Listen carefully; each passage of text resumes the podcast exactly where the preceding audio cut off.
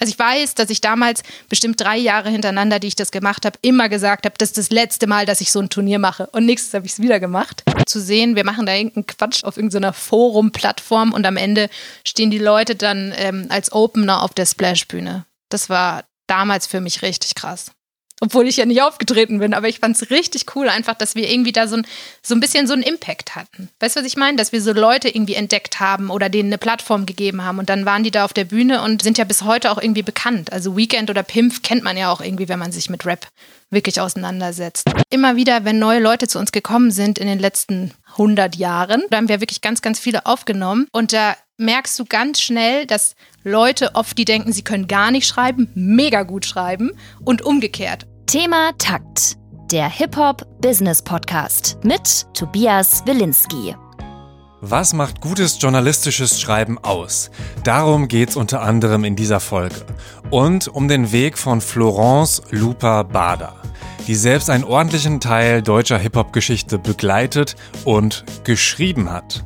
Von 2007 bis 2014 war sie Chefredakteurin von Rappers In und hat sich dann unter anderem mehrere Jahre um das Video-Battle-Turnier VBT gekümmert. Sie hat Rappers In dann nach sieben Jahren verlassen. Warum erfahrt ihr später. Hat drei Jahre lang das Festival Tape Fabrik mitorganisiert und ist mittlerweile Chefredakteurin von mz.com. Florence aka Lupa ist einer der besten Freundinnen von Lotti aka Visavi. Ich habe Visa gefragt, ob sie eine Lupa-Anekdote mit uns teilt. Ich habe auf jeden Fall unglaublich viele lustige und verrückte Momente mit Lupa erlebt, die ich Lupi nenne. Aber ich erzähle einfach mal unsere besonders wahnsinnige Kennenlerngeschichte, die nämlich auch schon aussagt, was Lupi für ein Mensch ist.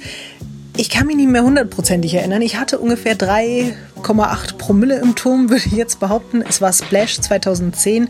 Ich habe irgendwie auf dem Zeltplatz rumgelungert, die Sonne ist gerade aufgegangen. Ich hatte nichts Besseres zu tun, als sturzbetrunken das Urteil von Cool Savage zu rappen. Und vielleicht würde Lupi die Geschichte auch ganz anders erzählen, aber in meiner Wahrnehmung und Erinnerung ist sie dann dort vorbeigekommen ist stehen geblieben, hat mit mir gesprochen, hat sich das angehört. Ich habe immer wieder irgendwas Komisches gerappt. Und statt mich auszulachen oder sich über mich lustig zu machen, weiterzugehen, hat sie mich ernst genommen und hat irgendwie scheinbar mich auch ein bisschen lieb gewonnen in dieser Nacht. Und ich finde, das sagt schon sehr, sehr viel über ihren Charakter aus, weil eigentlich war es unglaublich unangenehm und mir ist dadurch bewusst geworden, sehr, sehr schnell, dass dieser Mensch mir, glaube ich, alles auf der Welt verzeihen würde, was ich so tue. Und auch, dass das so ein bisschen die Basis dafür ist, dass man sich einfach von nichts schämen muss und dass einem nichts peinlich sein muss. Und ich glaube, das ist die beste Basis auch, die man in einer Freundschaft haben kann. Und das hat mir Lupi auch all die Jahre danach immer bewiesen, dass ich eigentlich tun und lassen kann, was ich will. Und sie mich einfach so nimmt, wie ich bin. Auch wenn ich besoffen das Urteil von Cool Savage rappe. Peinlich ist es trotzdem immer noch ein bisschen, zumindest auch was die anderen Menschen betrifft, die das gehört haben. naja, zu spät. Aber Lupi hat mich trotzdem lieb und das ist das Tolle. Mehr Hip-Hop kann eine Kennenlernstory nicht sein. Vielen Dank an Visavi für die Sprachnachricht. Sie hat auch noch eine zweite geschickt. Die hört ihr in der kommenden Thema-Takt-Folge, die dann kommenden Dienstag erscheint. Damit ihr sie nicht verpasst, abonniert und folgt dem Thema-Takt-Podcast überall, wo es Podcasts gibt. In dieser Folge geht es um Lupas Weg bis MC. Um ihre Arbeit bei MC geht es dann im zweiten Teil des Interviews. Für alle MC Ultras kann ich euch das Interview mit MC Gründer Ralf Kotthoff empfehlen. Der ist in Thematakt Folge Nummer 38 zu Gast. Fun Fact, Ralf ist jetzt Arbeitskollege von Tino Kunstmann, der in der letzten Folge zu Gast war. Klein ist die Welt. Mein Name ist Tobias Wilinski, viel Spaß beim Hören. Herzlich willkommen, Florence Lupa-Bader, Chefredakteurin von MC, wobei du sagst MC, oder? Mm, Emsi. Genau. Ich, ich habe immer MC gesagt, weil, weil es zwei E hat. Aber es nee, ist. Nee, es ist Emsi. Emsi, okay. Wie emsig. Ja, wie, wie Mainz und München eigentlich. Aber das hat Ralf dir bestimmt schon mal erklärt. Oder? Ralf, Ralf Kotthoff. Mhm. Ähm, wenn, dann habe ich an dem Punkt nicht zugehört, aber ich glaube, über die Namensentstehung hat er, glaube ich, gar nichts erzählt. Der war vor Ewigkeiten äh, schon im Interview am Start. Das ist auf jeden Fall sehr schön, falls äh, die Leute das nochmal hören wollen. Die Historie aus den 70ern, äh, wie MC damals gegründet wurde. Nee, ganz so, ganz so spät war es nicht, aber Auf jeden Fall eine krasse, krasse Zeitreise, äh, wo es auch um Gravity und Cap, äh, Cap-Handel geht, also die Fat Caps, die er da irgendwie noch gekauft hat in tausender Stückzahlen und so weiter. Auf jeden Fall eine krasse Geschichte. Aber heute geht's um dich um deine Geschichte, um warum du das eigentlich machst, was du machst. Und ich starte mit einer ganz einfachen Frage. Was ist denn das beste Album aller Zeiten? Hallo erstmal. Achso, hast du noch nicht mal Hallo gesagt? Ähm, Sorry. Ey. Nee, ich habe gar nichts gesagt. Ich habe nur Emsi buchstabiert. Hallo. ähm, das beste Album aller Zeiten, Hip-Hop-Album, Ja, ähm, Grau. Tour. Mhm, auf jeden Fall. Ja, also auch mit einer der, der allerbesten Rapper in Deutschland, glaube ich, nach wie vor. Auf jeden Fall. Und nicht nur Rapper an sich, einfach ein Künstler, ein komplettes Paket. Ich habe ja damals, kurze Anekdote, musste ich gerade dran denken, wir haben ähm, vor, keine Ahnung, zehn Jahren oder so, gab es ja diese Wahl bei der Juice zum besten ähm, MC des Jahres oder überhaupt dem, dem aller Zeiten. Und alle haben, glaube ich, Savage angekreuzt und ich war die Einzige, die Tour angekreuzt hat. Und da habe ich damals ziemliche Diskussionen, auch damals bei Rappers In gehabt, ähm, weil das alle irgendwie anders gesehen haben. Aber ich finde nach wie vor, dass es ein unfassbar krasses Talent ist. Auf jeden Fall. Keine Frage. In welchem Jahr war das, dass du es angekreuzt hast? Boah, ähm, das war am Anfang meiner Rappers In-Zeit. Ich schätze 2008, 2009. Wann kam Okay. denn Grau? 2009, 2010 wahrscheinlich. Ich glaube 2009. Irgendwie sowas. Genau, und da wurde ja damals diese Liste gemacht, wer ist der allerbeste deutsche Rapper, den es jemals gab.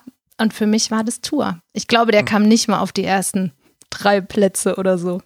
Nee, das, das war die Ausgabe mit ähm, Azad, Savage, ähm, Sammy und Sido, ne? Also war auf jeden Fall Savage auf Platz 1 und die anderen, boah, weiß ich gar nicht mehr. Ich glaube, da kamen damals auch Rapper vor, die ich zu dem Zeitpunkt noch nicht mal kannte. Also so Flipstar oder so. Ja, Kreuzfeld und Jakob immer noch. Kann man kennen. Kann man kennen. Kannte ich damals Fall. nicht, ja. Ähm, bevor wir in die aktuellen Fragen gehen, würde ich gerne vor allem deine Geschichte mal so ein bisschen abhangeln, weil du bist ja schon sehr, sehr lange in dieser Hip-Hop-Szene und ähm, bist aber 2000 gestartet, äh, sag ich mal journalistisch, in der Schülerzeitung am Luise-Schröder-Gymnasium.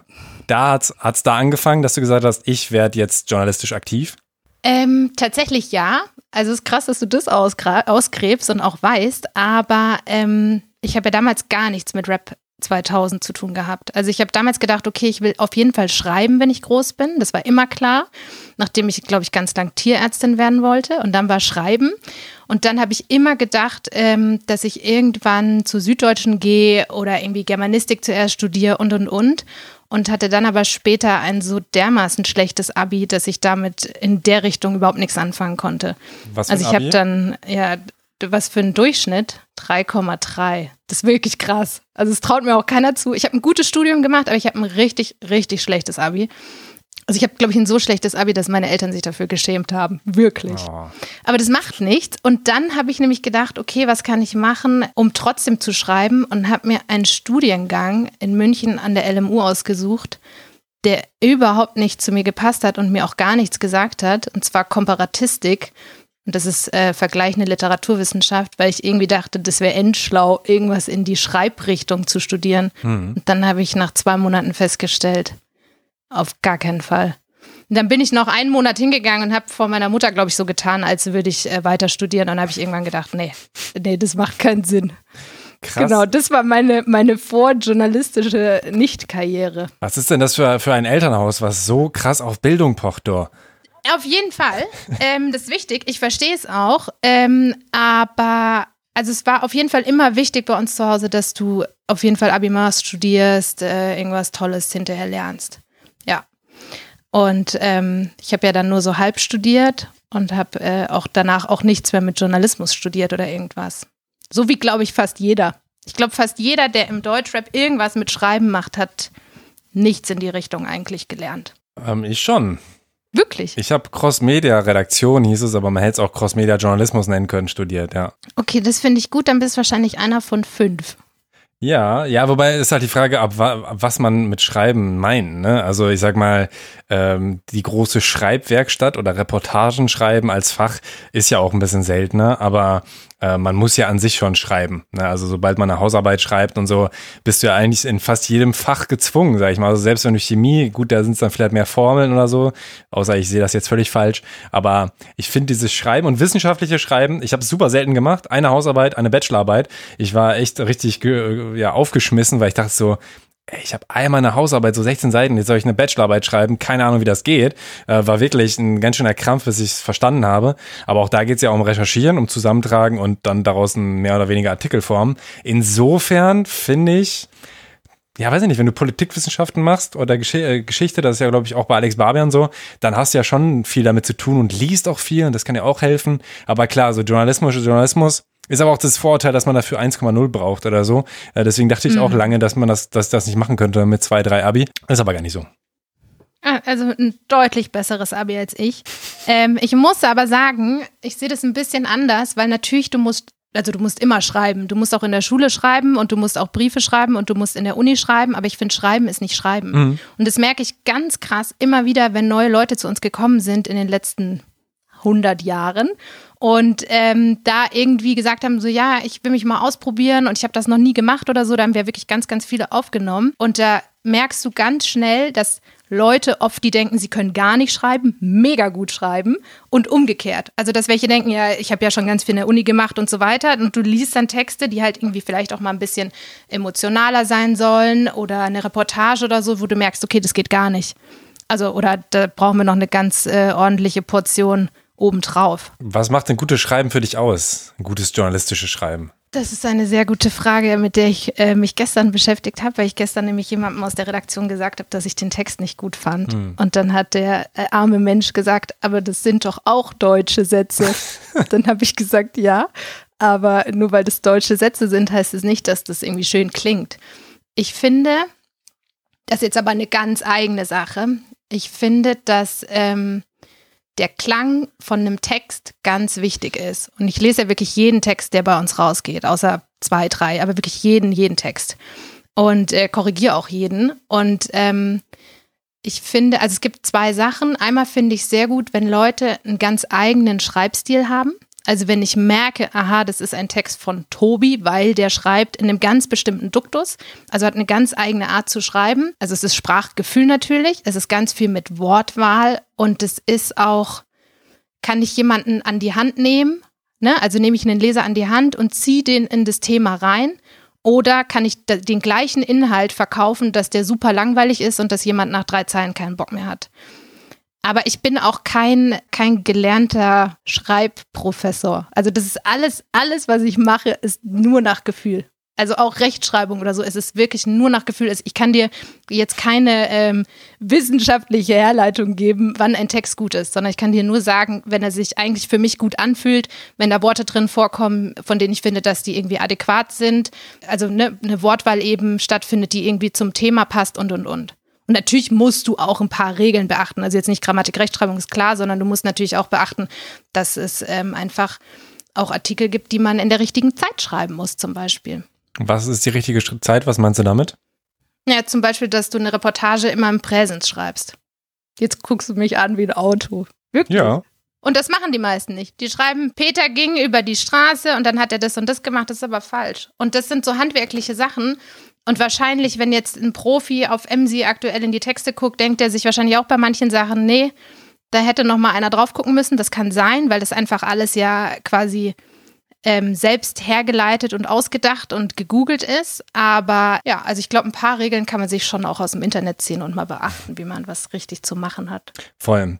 Also ähm, nochmal zur Erklärung für alle Nicht-JournalistInnen. So Reportage ist so das Ding vor Ort quasi, wo jemand, wenn man es jetzt aus dem Fernsehen nimmt, wo jemand vor Ort ist und sagt, das und das passiert gerade. Und das kann man natürlich dann auch im Schriftlichen, dass man sagt, ähm, der Klassiker, den äh, ich im Fach, ne, ich hatte Reportage schreiben als Fach und da meinte sie, das Klassiker, schlimme ähm, Beispiel ist immer, dass jemand schreibt, er, er rührt in seiner Tasse. Das, und sie meint, das ist, das benutzt man so oft, weil da sitzt dann halt die Person, über die man schreibt und rührt dann in der Tasse, aber es ist halt so, irrelevant und austauschbar, nimm lieber was anderes. Aber genau, das zum Beispiel, ich finde persönlich kurze Sätze immer geil, eigentlich. Also ich sag mal, ich finde es halt immer schlecht, wenn ich, äh, ich kann mich sehr schlecht konzentrieren, ganz oft auf, auf Schrift. Ich schweife sehr schnell ab und dann ärgert mich das, wenn die Sätze so lang sind, dass ich denke, äh, da kann ich doch gar nicht folgen. Aber da gibt's ja, mhm. da gibt's ja zum Beispiel jetzt nicht unbedingt die Regel, ne? Wie siehst du das zum Beispiel? Bist du Fan von, sag ich mal, auch längeren Schachtelsätzen, die dann künstlerisch vielleicht eher sind, aber halt auch schwieriger zu verstehen? Ähm, hatte ich mit Ralf ganz am Anfang von MC eine ewige Diskussion, weil, also ganz am Anfang muss man sagen, als wir MC gegründet haben und Ralf eben der MC-Besitzer dann so ein bisschen noch drauf geguckt hat, was machen die da, ähm, also als wir das Magazin gegründet haben, was treiben die da, worüber schreiben die und und und, kam von ihm ganz oft, ich finde das alles gut und das inhaltlich auch toll, aber könnt ihr bitte die Sätze mindestens halb so lang machen? Weil wir natürlich, ne, also du bist, du verkünstelst dich und denkst, naja, der Satz ist ja toll und jetzt mache ich hier noch einen Nebensatz rein und und und. Und er hat absolut recht. Klar, gerade wenn die Leute äh, mobile irgendwelche Interviews lesen oder irgendwelche ähm, keine Ahnung, Reviews, Reportagen, was auch immer. Und du hast da solche Sätze drin, die einfach über den gesamten Bildschirm gehen. Ich glaube, die können dir nicht mehr folgen. Und ich glaube, dass das auch immer mehr so wird, dass die Leute einem nicht mehr folgen können, weil es einfach gewohnt ist, auch anders ähm, zu lesen. Und deswegen, ich bin ein riesiger Fan von äh, ganz tollen langen Sätzen, aber nicht bei MC oder nicht mehr. Also er hat mich dazu gebracht, dass ich darauf achte und immer wieder sage, so, beenden, beenden, zack. Okay. Gut, dann äh, würde ich mal weitergehen. Äh, nächste Station. Die Schülerzeitung hast du vier Jahre lang gemacht, auch schon als Chefredakteurin oder warst du da noch ein kleines Licht? Nee, da war ich eine kleine Maus. Da habe ich äh, auch null über Musik geschrieben. Ich habe ein bisschen über Politik geschrieben und ich glaube, ich habe auch viele so, so Interviews gemacht mit Zeugen Jehovas und sowas. Also irgendwelche Dinge, die man halt damals irgendwie aufgeschnappt hat und interessant fand. Also weil die, weil die eh geklingelt haben? nee, weil, weil absurderweise ähm, die Schülerlotsin Zeugin Jehovas war. Und ich dann irgendwie dachte, geil, ich kenne die, die bringt mich jeden Morgen über die Straße, die frage ich mal. Also man hat halt einfach irgendwelche Themen aus seinem Umfeld rausgegriffen und gemacht, genau. Und da hatte ich ja, also bis dato, wann war das? Du hast jetzt mein 2000 bis 2004. Okay, das heißt, da habe ich ja auch gerade erst 2001 angefangen, Rap zu hören. Das heißt, mit Rap hatte das überhaupt nichts zu tun. Okay, aber äh, okay, dann durchaus nochmal, du hast schon vorher gesagt, du hast mit deutschsprachiger Mucke, also vorher im Vorgespräch, falls Leute sich wundern, wir haben schon irgendwie eine Dreiviertelstunde vorher gequatscht. Du hast mit deutschsprachigem Rap äh, direkt gestartet, ne? Bist du gestartet? Mhm. Gar nicht mal mit mhm. US-Rap oder so. Weißt du noch, was der erste Song war? Also der erste Song ist schwierig. Es war auf jeden Fall die Sammy Deluxe Platte, das weiß ich noch. Die hat mir ich war immer im Urlaub auf so einem Dorf und da hat mir das Dorfmädchen diese Semi-Platte gezeigt. Die Keine auch Ahnung. Jehovas war. Völlig absurd, genau. Also ich, aber ich werde es nie vergessen, weil wir standen auf der Straße und die hatte einen neuen Ghetto-Blaster, was ich richtig krass fand. Und die hatte diese, diese Deutsch-Rap-Platte dabei. Das war, glaube ich, Sammy Deluxe, Sammy Deluxe, glaube ich. Diese braune mit diesem goldenen ja. S vorne drauf, ja. genau. Und dann hat die mir das vorgespielt auf der Straße und hat irgendwie gesagt, ähm, weil ihr Vater kam aus Hamburg und hat sie nämlich diesen Ghetto Blaster und diese CD bekommen und meinte irgendwie, ähm, ja, das ist richtig krass, musst du dir mal anhören. Und ich fand es richtig krass. Und ich habe davor noch nie irgendwas mit deutschem Rap zu tun gehabt, woher auch. Also es lief ja nichts im Radio oder, ne, also ich habe ähm, sehr unangenehme amerikanische Musik davor gehört. Dann habe ich das gehört und fand das total krass. Und dann habe ich kurze Zeit später jemanden kennengelernt, der ähm, äh, irgendwie in München gewohnt hat und auch Musik ganz viel äh, Deutschrap gehört hat. Und der hat Blumentopf ausgegraben. Und das war für mich überkrass. Also das war wirklich so eine ganz neue Welt. Und was aber da wirklich das erste Lied war, ich glaube, da war wie jetzt drauf auf der Sammy-Platte, aber das weiß ich nicht mehr genau. Und was ja. fandest du so krass daran?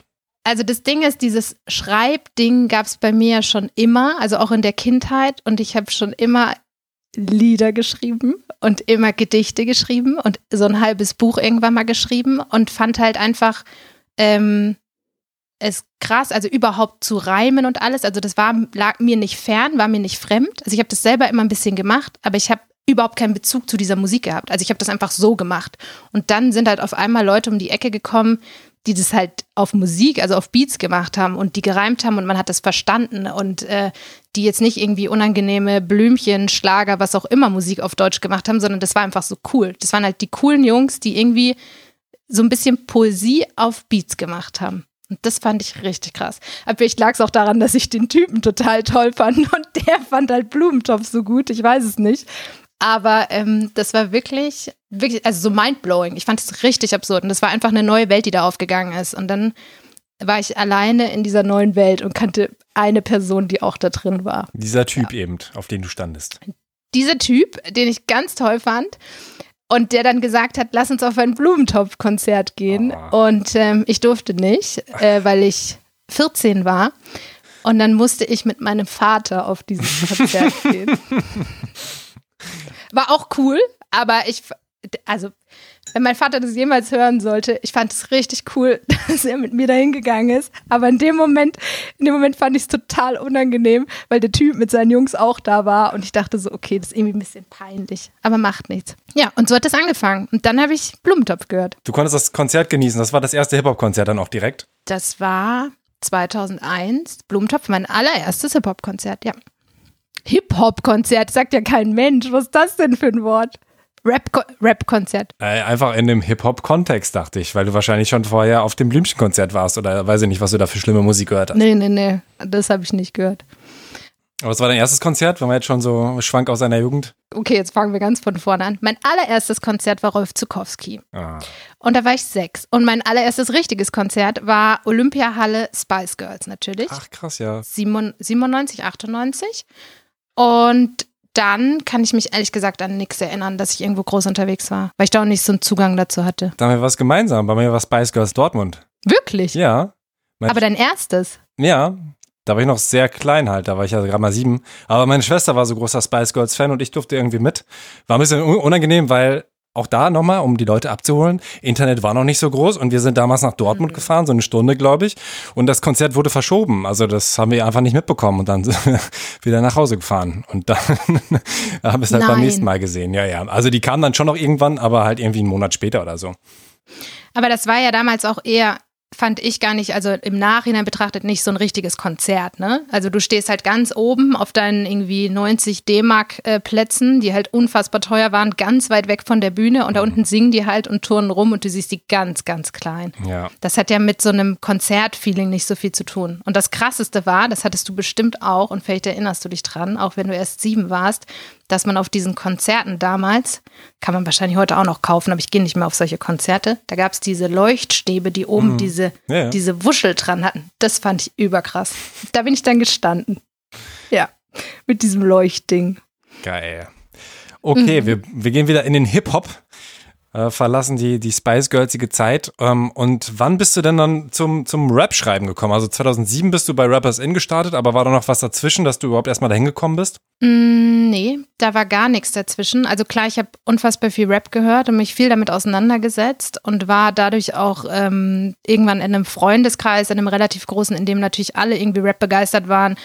so das ganz klassische, die Typen haben äh, in der Freizeit irgendwie mehr schlecht als recht vor sich hingerappt oder Beats gebaut und den ganzen Tag gekifft und ich bin dazwischen gesessen und habe ab und an mal einen Text geschrieben, das war's. Aber nie gerappt? Und ähm, doch, ne, natürlich habe ich auch mal gerappt. Ach, geil. Jeder Hip-Hop-Journalist in Anführungszeichen oder Redakteur oder wie auch immer man es bezeichnen will, hat doch mal gerappt, oder? Denke du schon. auch. Ja, ja, klar. Oder? Siehst du. Deswegen sind wir doch hier. Wenn nicht mit Rap, dann mit dem Podcast. So, da habe ich nochmal das äh, so bisschen verfeinert. Es. Nee, ähm, äh, ach so, aber ist, ähm, ist dann auch dein Name Lupa entstanden? War das dein Künstlername ja. dadurch? Ja. Und wieso ausgerechnet der? Wir packen jetzt so die richtig peinlichen Sachen aus, ne? Okay, ist noch machen peinlich. wir. Also, doch, pass auf. Und zwar, ich war in Kroatien im Urlaub, da war ich 16 und habe damals ganz viele Rap-Texte geschrieben und habe in dem Urlaub mir ähm, das Kreuzband angerissen am ersten Tag und konnte danach nichts mehr machen und lag wochenlang im Hotel. Und da habe ich ohne Ende Rap-Texte geschrieben und dachte, dass ich irgendwann ein ganz krasser Rapper auf jeden Fall werde. Und habe dann meine damalige Freundin, die dabei war, gefragt, wie ich mich denn nennen kann, weil mir nichts eingefallen ist. Und dann hat sie, damals habe ich, und das wirklich ein bisschen unangenehm, macht aber nichts, habe ich mich mega cool, anstatt, also mein Spitzname ist ja in meinem privaten Kreis nicht Lupa, sondern Flo. Und ich habe mich mega cool Flo mit W am Ende geschrieben. Ah ja. Flo. So. Und dann hat sie damals ewig rumgetan, um aus diesem Namen irgendwas Cooles zu machen und hat ähm, den rückwärts gelesen und das ist Wolf und hat den die Wölfin auf Lateinisch übersetzt. Und wow. das ist Lupa. Also es ist so ein bisschen geholpert, aber es ist tatsächlich wahr. Ja, dann habe ich gedacht, das wird's jetzt, aber das wurde es nicht. Es gab keine Rap-Karriere. Aber es macht auch nichts. Aber krass, dass du den Rap-Namen trotzdem behalten hast. Also äh, ist es dir auch lieber als Synonym, weil du hast ja auch bei Insta äh, Lupa Fiasco, Wortspiel mit Lupe Fiasco und so. Die meisten Journalisten, glaube ich, die verheimlichen dann eher ihren alten Namen und würden den jetzt nicht unbedingt sogar als ihren ersten vorstellen, weil du auch sagst, viele denken, das ist ein richtiger Name. Ähm, also ich habe mich damals tatsächlich nicht Lupa, sondern Da Lupa genannt. Da gibt es auch noch eine ganz tolle Webseite dazu. Ich glaube, die gibt es noch. Okay. Und ähm, das Ding ist, dass ich das DA, also anstatt ne, habe ich das dann irgendwann abgelegt, dann war das Lupa. Und irgendwann war das so normal. Also ich meine, das kennst du ja bestimmt, dass wenn dich Leute ganz lange permanent so nennen, dass es irgendwann für dich einfach dein Name ist. Und deswegen war das für mich auch zehn Jahre bestimmt ganz komisch, wenn mich Leute Flo genannt haben. Heute ist es wieder umgekehrt. Es gibt einen ganz großen Teil meines Freundeskreises oder auch Arbeitskreis, wo die Leute mich so nennen. Aber es gab eine Weile, da hat mich niemand wirklich mit meinem richtigen Namen angesprochen, außer meine Familie. Und dann ist, wenn das dann so normal ist, dann äh, ist dir das auch nicht unangenehm. Also es war irgendwann immer so, als wäre Lupa der richtige Name und Lupi die Abkürzung. Also, okay. weil du gibst den anderen gar nicht mehr. Und darum ist es normal. Und dann war das halt auch irgendwann so im Rap-Bereich, ich kann dir auch nicht sagen warum, aber dass ich mich irgendwann auch nur noch so vorgestellt habe. Also, das war ganz normal für mich, dass ich so heiße. Das ist eigentlich total merkwürdig, gell? Aber was, was unterscheidet so. die, die Identitäten Florence und Lupa, die beiden Personen? Was unterscheidet die beiden voneinander? Ähm, ich glaube, Florence ist so ein bisschen dieses, dieses ganz, ganz echte, zu Hause, weißt du so? Also meine Eltern würden mich ja niemals anders nennen. Und auch die Leute, die mich von ganz, ganz früher kennen. Und Lupa ist wirklich eigentlich so ein Rap-Ding. Und da ist es so ein bisschen rausgekommen. Aber eigentlich unterscheidet die gar nichts. Es ist halt einfach, eigentlich ist es eine Person. Also ich verhalte mich ja nicht anders. Ob mich jetzt einer so oder so nennt, ist ja wurscht. Also war jetzt nur so eine pseudojournalistische Frage. Ich dachte auch nicht, dass du darauf eine richtige Antwort hast. Ich habe keine, keine diepe philosophische Antwort. Ich dachte, Lupa ist die Wilde. so. Nee, Wenn ich in den Club gegangen bin, dann ist Lupa rausgekommen. So, weißt ich, bin nie in den, ich bin nie in den Club gegangen. Deswegen gibt es es nicht. Was? Aber mhm. bei euch gibt es das, das, P1 in München, oder nicht? Mhm. War, ich, war ich noch nie. Ja, ich ist, glaube ich, auch eher nicht so der, der geile Schuppen für ähm, Hip-Hop-Fans, sondern eher so schickimicki, ne? Ich glaube auch. Aber auf Konzerte dann schon eher gegangen oder auch das eher ungern? Ohne Ende. Okay. Weil die ja auch mal in meinem Club sind. Also das heißt, wenn, wenn jemand aufgetreten ist, dann war das schon cooler, aber jetzt einfach nur so Mucke, Dreh auf, DJ spielt was, nicht so geil. Kann ich gar nichts mit anfangen, okay. tatsächlich. Aber zu Hause so ein bisschen tanzen, also das äh, mache ich schon ja, gerne und immer häufiger. Mucke an. Ich auch. Also du magst nur nicht, wenn so viele Leute darum rumstehen. Okay, verstehe. Gut. Ich mag vor allem keine schlechte Musik. Ah, Shots fired an den DJ. Mm. An alle DJs in München. Ähm, Rappers In würde ich jetzt einmal starten. 2007, wie kam das denn zustande, dass du da ähm, dann eingestiegen bist und auch ziemlich direkt die Chefin warst oder wie war das? -mm. Nee, nee, war ich tatsächlich gar nicht. Und ich wollte auch gar nicht dahin. Und ich kannte die Seite auch überhaupt nicht. Also ich war immer in Foren unterwegs und da habe ich dann jemanden kennengelernt, der Jahre später ähm, der erste Chefredakteur von Rappers In wurde. Und ähm, Rapture hieß der oder Martin. Und ähm, der hat auch gerappt oder rappt, glaube ich, immer noch so ein bisschen. Das ist ein Münchner Rapper. Und der ähm, ist durch irgendwelche Umwege eben damals, ähm, hat er da geschrieben bei Rappers In. Ich glaube, weil damals ungefähr alle in diesem Forum waren, die irgendwie Beats gebraucht haben, weil sie gerappt haben. Mhm. Und der war da eben unterwegs, hat dann äh, da irgendwie Kritiken und alles geschrieben und stand dann, glaube ich, vor seinem ersten Interview und hat äh, mich angerufen und mit dem war ich ganz gut befreundet. Bin ich bis heute. Und dann äh, meinte er, ja, ich mache ein Interview, willst du mitgehen, willst du mitmachen? Und ich dachte so, nee, will ich nicht. und hat er gesagt, ja, oder willst du mal eine Kritik schreiben für Rappers In? Und ich war irgendwie so, nee, ich kenne die Seite nicht und ich finde das komisch und ich kann auch, glaube ich, gar nicht so gut schreiben und ich weiß nicht und irgendwie war ich da total unsicher. Und ähm, dann habe ich damals, glaube ich, zuerst eine Probe-Review abgegeben und haben die gesagt, ja, kann schreiben, kann reinkommen. Und dann habe ich mit ihm tatsächlich ein Interview direkt in München gemacht. Das muss ziemlich am Anfang gewesen sein, 2007 oder 2008. Und zwar äh, mit Meckes und Plan B. Ah. Mein erstes Hip-Hop-Interview, ja. Und das habe ich mit ihm gemacht und dann äh, waren wir ganz viel unterwegs und haben äh, immer mal wieder Interviews gemacht. Also wie kann ich mir das vorstellen, dass ihr zu zweit gemacht habt? Da beide Fragen gestellt? Ach so, ja, das mache ich ja bis heute. Also ich mache ganz, ganz viele Interviews zu zweit. Ach echt? Habe ich noch nie gemacht. Da wurde ich auch letztens gefragt und ich dachte so, ah, ich weiß nicht, ob das so cool ist, weil, äh, also zumindest wenn das dann so in, in Videoform rauskommt, weil man ja irgendwie jeder braucht irgendwie gewisse Redeanteile. Aber bei dir ähm, ist das Resultat dann eh immer, dass dann da MC steht und dann als Antwort quasi Rapper äh, XY oder wie ist das? Richtig, richtig. Bei uns gibt es ja also eigentlich keine Videointerviews, beziehungsweise die, die es gibt, sind ja nur, ohne dass du den Moderator siehst. Du siehst ja bei uns nie, wer, wer quasi dahinter steht. Und ähm, deswegen habe ich jahrelang Leute, also ich selber auch zu zweit Interviews gemacht und mache das immer noch ab und an. Bei Rappers In oder MC haben Leute Interviews geübt, indem sie immer quasi einen Erfahrenen hatten, also einen erfahrenen Redakteur. Und daneben haben wir dann den Neuling quasi gesetzt. Also bei uns ist es schon immer so gewesen in meinem Kosmos, dass Leute ganz oft zu zweit das gemacht haben. Und das finde ich eigentlich auch ganz cool, weil du, ähm, wenn du unsicher natürlich bist am Anfang, hast du einfach jemanden, auf den du dich verlassen kannst, brauchst dir keine Gedanken machen. Klar kann man die Leute auch ins kalte Wasser werfen, aber ich glaube, bei vielen ist das schon das kalte Wasser, überhaupt sich irgendeinem Künstler gegenüberzusetzen. Ja, für mich war das einfach so, ich habe das immer gemocht, weil ich das Gefühl hatte, das wird einfach super abwechslungsreich. Weißt du, dass da einfach zwei Leute ihre Gedanken irgendwie einbringen. Ja, stimmt auch voll, ja. Ja. Da ist halt natürlich auch das Problem für manche einfach, äh, sag ich mal, wirklich die Ressource. Ne? Wenn man zwei Menschen ähm, dafür ja, braucht, dann ist es natürlich zum einen schwieriger zu organisieren, haben die ganzen Menschen Zeit und dann je nachdem, aber da kommen wir ja später noch zu, natürlich auch diese, okay, Personalkosten. Jetzt zwei Leute für das gleiche Ergebnis abzubestellen, ist ja ein krasser Luxus. Aber den hattet ihr dann auch nie so, weil die Den Leute das dann einfach aus, aus Leidenschaft gemacht haben. Genau. Okay, ähm, also dann hast du dich da so ein bisschen reingewurstelt und äh, bist dann ähm, wie dann so immer ernster ähm, in diesen Rappers in Kosmos reingegangen? Durch Meckern. Wirklich. Ich war damals, glaube ich, in der Ausbildung tatsächlich, genau in meiner alten Agentur und habe nebenbei studiert und irgendwie ganz viel Strukturen neu kennengelernt, also in meinem, meinem echten Arbeitsleben sozusagen. Habe dann irgendwie festgestellt, dass ich einfach fand, dass Rappers in unfassbar unstrukturiert war und mich ganz viel aufgeregt hat, wie Rechtschreibfehler oder dass irgendwelche Sachen nicht geprüft wurden, wie ich mir das vorgestellt habe. Und habe automatisch, nachdem ich zuerst gemeckert habe, ganz viel selber übernommen. Und irgendwann ähm, hat dann der damalige Besitzer gesagt, ja, kannst auch Chefredakteur sein. Es war jetzt kein krasser Aufstieg. Also ich habe jetzt nicht irgendwelche wichtigen äh, Stationen da irgendwie durchgemacht, sondern ich habe einfach so lange quasi daran rumgewurschtelt und gearbeitet, bis er halt gesagt hat, ja, dann übernehmst und dann bestimmst und mach du's. Okay, und wie sah das denn aus? Also was, was hast du zum Beispiel verbessert? Bei Rappers In, das Ja. ist echt geil, du, du fragst mir, stellst mir Fragen, was ich vor zehn Jahren irgendwo verbessert habe.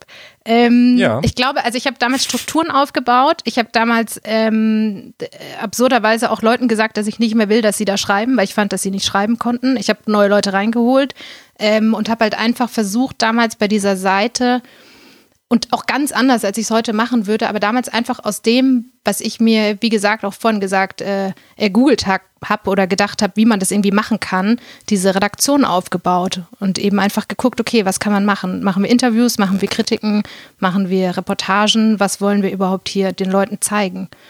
Und natürlich irgendwann auch versucht, die Verbindung zum damals kommenden VBT aufzubauen. Ne? Das war auch ein, ein wichtiger Teil auf der Plattform natürlich damals. Aber das war halt alles einfach, im Endeffekt war das alles ein Spiel. Für dich. Aber für die Leute, die, die nicht mehr schreiben durften, denen hast du das Herz gebrochen. War das einfach für dich? Nee, auf gar keinen Fall. Waren die dann noch lange sauer? Also, weil das hatte ich zum Beispiel nie die Situation. Also, ich war ja auch bei Genius in einer ähnlichen Situation, dass halt viele Leute das einfach for free gemacht haben. Und dementsprechend hatte ich immer das Gefühl, äh, einfach für alles mega dankbar sein zu müssen. Und wäre jetzt nicht auf die Idee gekommen, jemand zu sagen, so, ey, lass das gerade, weil äh, oftmals hätte ich das gerne gemacht, weil die Anmerkungen bei Genius halt manchmal einfach totale Rotze waren. Aber ähm, nichtsdestotrotz habe ich immer versucht, zu sagen, ja, versuch doch besser mal da oder da oder ne, obwohl schon je nachdem manchmal klar war, boah, ich hoffe, dass der sich irgendwann einfach abmeldet. Aber so klar zu sagen, ey, bitte lass den Scheiß, das ähm, hab ich, hätte ich nicht übers Herz gebracht tatsächlich. Mm, Also das war gar nicht einfach und ich tue mir da bis heute schwer. Aber ich glaube, heute wäre ich viel klarer auch in der Kommunikation zu sagen, ey, das wird nix aus den und den Gründen. Auch wenn mir dabei teilweise das Herz bricht, weil ich habe ja keine Leute in irgendwelchen Redaktionen jemals drin gehabt, die ich irgendwie menschlich blöd fand. Ähm, aber ich weiß, dass damals zum Beispiel bei einer Person, und das ist wirklich extrem lange her, ich ein Problem mit den Texten hatte und auch gesagt habe, ich finde es nicht gut und ich möchte, dass das anders läuft und mir dann vorgeworfen wurde, dass man sich äh, von einer Frau hier nichts sagen lässt. Und da ist dann bei mir immer dieses gekommen, ja, okay, dann äh, passt es hier gar nicht, weil du mhm. musst dir irgendwas von mir sagen lassen. Oder wir machen das auf Augenhöhe auch gerne, aber wenn, wenn ich nichts sagen darf, dann funktioniert das System irgendwie nicht. und bei sowas ist mir das dann gar nicht schwer gefallen. Ja. Klar. Aber trotzdem, empathisch gesehen, ist es natürlich immer blöd, jemandem zu sagen, ey, das taugt mir nicht. Ja, ja. Die Leute sind dann auch vielleicht noch in anderen, anderen, also man konnte ja vielleicht auch sagen, hey, schreiben vielleicht nicht, aber mach doch lieber hier und da, oder? Da haben die dann gesagt, nee, so, nee, ich will nur gab, schreiben. Gab ich bin bei weg. mir, gab keine anderen Aufgaben. Ach so, okay. Gab's ja nicht, nee. Gut, wie ist es dann zum ähm, VBT gekommen und wie war dann da deine Arbeit? Also das VBT gab es ja schon ewig und viel, viel länger, als irgendjemand das, glaube ich, je auf dem Schirm hatte. Die meisten Leute denken ja, das VBT ist irgendwie 2011, 2012 entstanden und es gab es, glaube ich, vier, fünf Jahre länger, wo dann so drei Leute teilgenommen haben und das irgendwie noch was ganz anderes war. Sprich, ähm, ich habe das nicht gegründet oder so, sondern das gab es schon weit, auch bevor ich da jemals was davon gehört habe und ich fand es auch am Anfang total komisch. Warum? Also klar, ne, aus der RBA kannte man ja, dass Leute im Internet irgendwie gegeneinander antreten, aber das war so eine krasse Nerd-Sache am Anfang. Und ähm, ich fand es irgendwie total verrückt und fand auch, da hüpfen halt ein paar schlechte Rapper rum und machen da irgendwie so eine Veranstaltung. Bis irgendwann dann aber da auch richtig gute Rapper rumgehüpft sind und eine coole Veranstaltung gemacht haben, eine Zeit lang. Und ähm, ich bin damals eigentlich dazu gekommen, das wurde von ganz anderen Leuten gemacht, mit denen hatten wir in der Redaktion auch eigentlich nichts zu tun. Also das war ähm, der Besitzer von Rappers In damals, der das auf die Beine gestellt hat, mit, glaube ich, irgendwie ein paar Leuten. Und je größer das wurde, desto mehr haben wir dann irgendwie auch mitgekriegt, okay, das ist cool und ähm, da kann man dann auch vielleicht mal irgendwie journalistisch was machen und haben irgendwann auch das VBT-Magazin ja dazu gegründet. Aber ganz am Anfang habe ich wirklich das mitgekriegt, weil das im Forum war und habe dann äh, mich, glaube ich, nach zwei, drei Jahren erstmal angemeldet, dass ich da judgen kann. So. Und habe dann irgendwie das so beobachtet und bin da immer mehr so reingeglitten. Und hatte in dem VBT selbst quasi am Anfang, glaube ich, muss auch echt sagen, an manche Sachen erinnere ich mich nicht mehr so krass. Glaube ich, hatte ich keine große Rolle, aber in der VBT Splash Edition. Das war ja so mit dem äh, Alex, also mit dem Rappers In-Besitzer zusammen so mein Ding und ich habe das mit dem Splash zusammen auf die Beine gestellt und das war so in Anführungszeichen mein Turnier oder so mein Herz der Turnierwelt damals. Genau. Da habe ich ganz viel mit zu tun gehabt und das ähm, war eine unfassbar tolle Zeit im Nachhinein. Und ich weiß aber, dass ich es damals auch ganz anstrengend und ganz krass fand. Vor allem, wenn wir das ja nebenbei Leute gemacht haben. Videos schicken mussten und du 20 Mal geschrieben hast, hey, wo bleibt das Video? Ähm, also in den, im ersten Jahr war ja klar, wer teilnimmt, weil das waren ja die Gewinner der letzten Jahre, die da einfach gegeneinander angetreten sind. Und das war irgendwie super easy. Also klar, du musst dann dich dauernd um irgendwelche Orgasachen kümmern. Das Video fehlt, der hat den Beat nicht gekriegt, der weiß nicht, wie man das Logo einbindet, der findet niemanden, der ihm irgendwie aufnehmen kann und und und. Die Jahre danach war das ja irgendwann ein offeneres Turnier, wo quasi sich auch ganz viele Leute drauf bewerben konnten. Und da war es einfach krass, weil das wirklich. Ähm, ein äh, Turnier war, bei dem sich tausende Leute beworben haben und wir mussten die ja am Anfang erstmal sortieren. Wer darf denn mitmachen und wer ist gut und wen wählen wir da rein und wie läuft das überhaupt? Und das war richtig absurd. Also wir haben einfach nächtelang wacke Rap-Videos angeschaut und ähm, uns überlegt, ähm, wer da überhaupt mitmachen darf und wer hat gegen Regeln verstoßen und was weiß ich. Und das war wirklich krass. Also ich weiß, dass ich damals bestimmt drei Jahre hintereinander, die ich das gemacht habe, immer gesagt habe, das ist das letzte Mal, dass ich so ein Turnier mache. Und nächstes habe ich es wieder gemacht. Aber ähm, ich bin, glaube ich, gar nicht so unglücklich darüber, dass ich damit heute nichts mehr zu tun habe. Ja, es hat ja auch einen krassen, sag ich mal, ähm, Impact, ne? Also wer durchs VBT äh, aufgestiegen ist, also man hat es gerade irgendwie noch damals an den Facebook-Zahlen irgendwie gesehen. So, wow, warum zur Hölle hat er denn irgendwie 100.000 mhm. Fans, wo die meisten dann irgendwie noch so bei 10, 20 vielleicht rumgedümpelt sind. Und da muss man, ah, okay, der hat beim VBT mitgemacht. Also das war ja schon auch einfach ein krasses Sprungbrett für ganz, ganz viele. Ne? Und auch, ähm, ja, hatte, finde ich, auch enorme Auswirkungen. Deswegen krass. Darüber haben wir, glaube ich, auch ganz viele Rappers innen kennengelernt. Oder wie hast du das dann äh, wahrgenommen? Sind dann auch viel mehr Leute im Forum dadurch da gewesen oder hatte das nicht so viel miteinander mhm. zu tun, sondern Leute waren dann eher bei YouTube unterwegs. Nee, ähm, ich glaube, das Forum hatte enorm viel damit zu tun, weil das ja die Hauptplattform war, über die die Leute sich ausgetauscht haben. Also, ne, und auch darüber geredet haben, dass jetzt der eine krasser ist als der andere. Ich glaube, das war tatsächlich mehr im Forum so. Und ich habe auch wirklich das Gefühl, und ich weiß nicht, ob man das nachvollziehen kann, wenn man damals da nicht so drin war, dass das eine ganz eigene Rap-Welt oder Community nochmal war. Also diese Leute, die zur VBT-Zeit irgendwie drei, vier, fünf Jahre in dem Forum waren und da haben sich ja auch damals die Rapper dann alle irgendwie gegenseitig irgendwie kennengelernt und gekannt. Es war so ein eigenes Netzwerk, das war total verrückt. Und deswegen glaube ich schon, dass da, also, oder ich weiß auch, dass da die Nutzerzahlen von Rappers in damals richtig in die Höhe gegangen sind. Also das hat der Plattform natürlich mega den Push gegeben. Da musste man sich auch, glaube ich, weit vorher anmelden. Ich wollte, glaube ich, auch mit äh, abstimmen und dann war aber, glaube ich, der Grund, warum ich nicht mitmachen konnte, weil ich da irgendwie nicht vorm VBT mich angemeldet hatte oder irgendwie so. Man musste, glaube ich, eine gewisse Vorlaufzeit haben, um dann abzustimmen. Ne? So habt ihr dann diesen, das Troll, Troll-Account-Hacking äh, umgangen. Ich ne? dachte gerade, du sagst, dass du dich als Rapper anmelden wolltest. Ach so. Nein, nein, das hatte ich nicht. Ähm, ich hatte nie ein Video. Das war das Problem. Ansonsten wäre ich natürlich sofort am Start gewesen. Und berühmt geworden. So sieht's aus. Ja, aber berühmt geworden sind ja einige, ne? Also mir fallen ja, fallen jetzt äh, spontan Weekend ein, natürlich Battle by Basti, Kiko, Punch Guns. Wer ist da noch so auf jeden Fall groß oder auch äh, immer noch am Start? Pimp. Klar. Esther. Mhm. Ja. Ähm, dann die ganzen Leute aus ähm, Hamburg, also diese ganzen Reimebuden-Leute, Fortune und wie sie alle hießen. Fehler Also da waren schon richtig viele. Ja, stimmt. Steezy, ja. Naya, die Rapperin, die damals auch ganz viele gekannt haben. Naja, ist so. Mhm, genau. Also es waren echt viele und es war, wie gesagt, eine ganz eigene Welt. Sowohl diese Community, die sich drumherum gebaut hat, als auch die Rapper untereinander. Da gab es ja wirklich so blöd gesagt die 30 Guten von 1000 oder 2000 so weniger Guten und ähm, die waren, glaube ich, auch alle irgendwie miteinander befreundet oder sind es bis heute. Tammo, dann A-Pro, oh Gott, da kann ich die tausend aufzählen. Also waren wirklich viele dabei. Ja. Fand ich auch krass. Also ich habe es, wie gesagt, halt durch diese Genius, wir versuchen so schnell wie möglich super viele Texte ähm, da hinzubekommen, weil es war dann ja irgendwann, was ist denn das, wie nennt man das denn überhaupt? Ein 64. Finale oder irgendwie so, ne, wo halt immer wieder so viele Songs rausgekommen sind. Wir haben natürlich auch versucht, irgendwie die Leute anzuschreiben, hey, kannst du uns die Lyrics schicken und so. Und da habe ich natürlich auch geguckt, wie sind die ähm, Anmerkungen darunter und äh, dann halt auch gecheckt, ah, okay, das ist jetzt eine Referenz auf den Song von vor, vor drei Jahren oder ne. Also das fand ich schon geil, dass es irgendwie so ein serielles Ding dadurch war. Und äh, ich glaube, bei Diltili hat man das ja auch viel. Äh, da hatten wir auch mal Texte, wo die halt irgendwie auch Annotations hatten, wo ich dann auch dachte, boah, ich niemals hätte ich das jetzt verstanden, ohne irgendeine Anmerkung, weil du musst irgendwie, keine Ahnung, wie viele Videos gucken. Das finde ich schon mhm. ganz geil, auf jeden Fall. Aber mittlerweile gibt es das gar nicht mehr, oder? Das VBT äh, wird nicht mehr weitergemacht.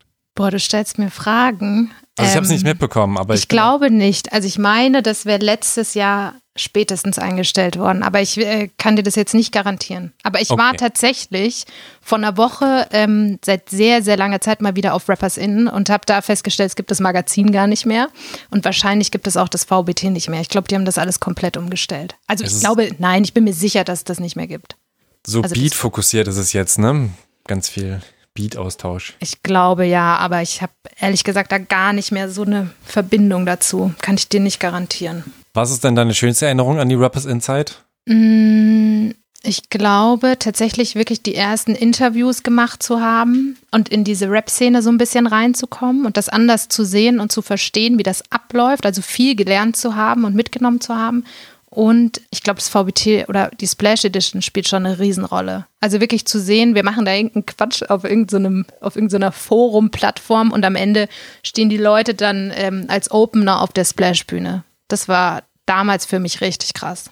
Obwohl ich ja nicht aufgetreten bin, aber ich fand es richtig cool, einfach, dass wir irgendwie da so ein, so ein bisschen so einen Impact hatten. Weißt du, was ich meine? Dass wir so Leute Voll. irgendwie entdeckt haben oder denen eine Plattform gegeben haben und dann waren die da auf der Bühne und sind ja bis heute auch irgendwie bekannt. Also Weekend oder Pimp kennt man ja auch irgendwie, wenn man sich mit Rap wirklich auseinandersetzt und ähm, ja, klar. Das war krass. Die ja auch immer noch zusammen äh, Songs machen, was auch schön ist zu sehen. Richtig. Ähm, und nebenbei hast du dann, also äh, Anfangszeit 2007 bis 2009, da hast du dann ein Studium auch beendet, richtig? Werbung und Marketing, das mhm. hast du dann mhm. nebenbei gemacht. Genau, das habe ich ähm, abends gemacht und tagsüber habe ich äh, Werbetexter gelernt, sozusagen, in einer Agentur. Okay. Und konntest du das dann auch für äh, deine Arbeit bei Rappers In benutzen oder war das eher voneinander losgelöst, weil Werbetexte ganz anders funktionieren als äh, journalistische Texte? Ähm, also es funktioniert schon anders, aber natürlich lernst du, wenn du äh, texten musst, egal in welcher Hinsicht, zu schreiben. Also du lernst natürlich irgendwie auf Worte zu achten, du bekommst irgendwie bestimmte Kniffe beigebracht und und und. Natürlich war es was ganz anderes, aber ich würde mal sagen, je mehr du schreibst und je mehr du übst, desto mehr bringt dir das natürlich am Ende auch was. Wobei ich bei Rappers In tatsächlich die meiste Zeit dann Interviews gemacht habe und da hat es mir dann nicht so krass viel gebracht. Mhm. Ja. Und warum bist du dann von Rappers in 2014 gegangen? Oder beziehungsweise sind wir sind ja sehr viele gegangen, ne? Ja. ähm, also ich muss es ein bisschen metaphorisch vielleicht umschreiben. Sagen wir so, weil es sehr viel internen Ärger gab und ich damals äh, aus sehr vielen persönlichen Gründen gesagt habe, dass ich da nicht mehr schreiben kann und dass ich für das, was da gemacht wird ähm, und wie in meine Arbeit eingegriffen wurde, nicht äh, mehr dafür stehen will oder nicht meine Hand dafür ins Feuer legen möchte. Es war natürlich so, dass dass sich die kleinen Plattformen, auch wie wir damals, viel an äh, großen Plattformen wie hiphop.de oder 16 Bars oder so orientiert haben. Aber für mich war das immer der komplett falsche Weg, weil das gab es erstens schon. Also warum muss ich das Gleiche machen, das andere Plattform machen? Und das andere war, dass ich ja immer dieses Thema hatte, ich will damit kein Geld verdienen. Und ähm, es ging aber darum, damit irgendwie Geld zu verdienen. Und das war für mich völlig verkehrt. Also ich konnte das gar nicht und ich konnte es vielleicht irgendwo noch nachvollziehen, aber es war für mich nicht der Weg und deswegen wollte ich auch nicht, dass das Magazin dahingehend verändert wird, dass man irgendwie mehr Klicks bekommt. Und man muss dazu auch sagen, dass gerade durch das VWT das Rappers In Magazin damals wirklich extrem viele Klicks hatte. Mhm. Also das war ja eine der damals meistbesuchten Hip-Hop-Webseiten und da waren einfach teilweise Artikel äh, irgendwie einen Tag, zwei, drei Tage drauf und wurden zigtausende Male gelesen. Krass. Und das war für mich schon mehr als genug und ähm, wie gesagt, diese Ausrichtung, die da gemacht werden sollte, hat mir überhaupt nicht getaugt. Und ähm, dann gab es einfach ein paar Vorfälle, die mich dann in meiner damals noch sehr äh, impulsiven Art haben eines Nachts sagen lassen, ähm, das war's. Also ich hatte einen Vertrag und den habe ich dann in der Nacht gekündigt und habe gesagt, so, ich bin jetzt noch drei Monate hier und dann bin ich aber weg. Und weiß auch gar nicht, was ich danach mache, aber ich gehe. Aber warum hattest du denn einen Vertrag? Also ich habe jetzt gedacht, äh, ich war jetzt überrascht, weil du ja kein Geld verdient hast, dann äh, brauchst du auch keinen Vertrag, oder? Oder war das dann ja. so dieser, dieser kleinen, kleinen Lohnvertrag? Das war, ähm, also ganz am Ende, ich glaube zwei, drei Jahre war das ein Vertrag, mit dem ich sehr wenig Geld damit verdient habe, der aber eher so ein Ausgleich war, weil wir viele Fahrtkosten und sowas hatten. Hm. Ähm, damit habe ich jetzt aber wirklich, also nichts verdient, da reden wir jetzt von ein paar hundert Euro. Aber der Vertrag ging eigentlich eher um also ich habe mir den damals geholt gehabt, Jahre vorher. Und zwar nicht aus dem Grund, dass ich damit Geld verdienen wollte, sondern dass ich immer das Bedürfnis hatte, vertraglich zu sichern, dass ich nicht morgen von einer Plattform geworfen werden kann, mhm. wenn jemand kommt, der es irgendwie besser oder anders macht, äh, in die ich irgendwie mein halbes Leben reingesteckt habe, zehn Jahre lang. Also das war mir ganz wichtig. Ich glaube, da ging es auch teilweise um Urheberrechte oder irgendwie sowas, dass das nochmal geklärt war. Das war mir auch super wichtig. Deswegen haben wir den Vertrag damals gemacht. Für mich war das auch dann am Ende des Tages wahrscheinlich gar nicht so toll, weil ähm, ich dann noch ein paar Monate bleiben musste und das hatte ich mir selber eingebrockt, aber es war, war okay. Also von dem her, ja, wir haben den Vertrag aufgelöst und dann war ich bis, ich glaube, 21.12.2014 noch da. Kurz vor Weihnachten und dann, dann war ich weg. Freiheit. Ja. Okay, krass. Ja, auch gerade so, so eine lange Zeit. Ne? Also ähm, ich habe glaube ich, ein bisschen weniger lange Genius gemacht, aber man, man hängt ja einfach an den Leuten, die da sind, äh, an dem Forum, an der Arbeit, die man gemacht hat und so. Und da ist es dann ja schon auch nicht einfach zu gehen. Also es war jetzt für dich wahrscheinlich auch nicht einfach, oder? Nee.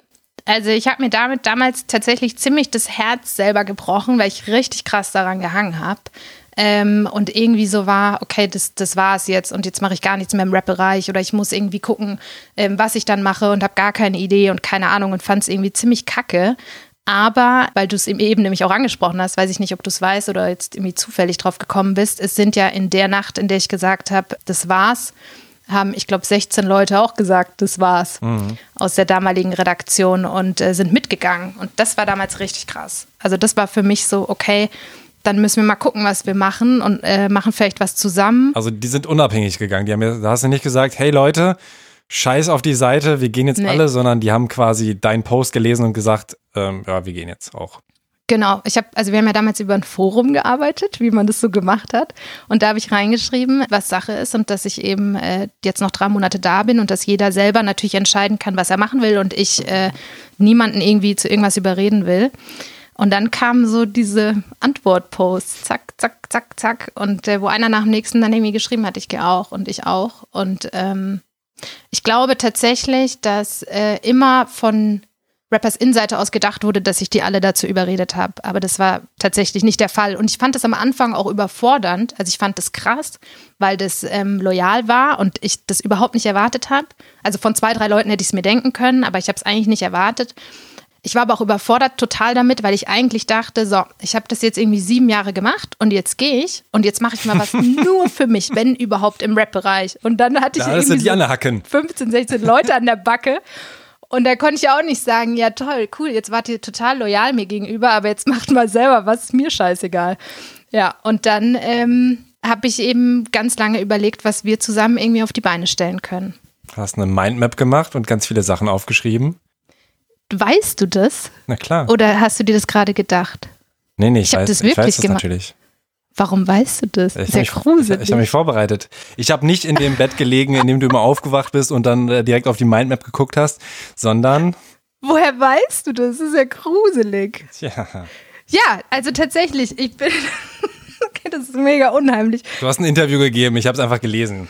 Echt? Okay, das ist gut. Also ich lag, ich lag, ähm, ich wusste nicht, dass ich das jemals irgendwo erzählt habe. Ich lag im Bett und habe ähm, Tag für Tag auf eine riesige Plakatwand geschrieben, was ich machen kann oder wir machen können. Und da stand irgendwie drauf, wir können ein Magazin für die Tapefabrik machen oder wir können was ganz Eigenes machen oder wir machen, haben tatsächlich gedacht, vielleicht machen wir ein Festival, was vollkommen absurd ist im Nachhinein, wenn ich mir vorstelle, ein Festival auf die Beine zu stellen. Aber wir haben eben alle möglichen Sachen aufgeschrieben, alle Möglichkeiten. Und die waren alle total cool, aber du kennst es bestimmt auch, wenn du irgendwie denkst, ja, das ist total schön, aber irgendwie ist es das nicht. Und ähm, dann kam, glaube ich auch, im Dezember war das noch, oder was heißt noch, das habe ich ja schon wahrscheinlich überlegt, während ich noch bei Rappers In war.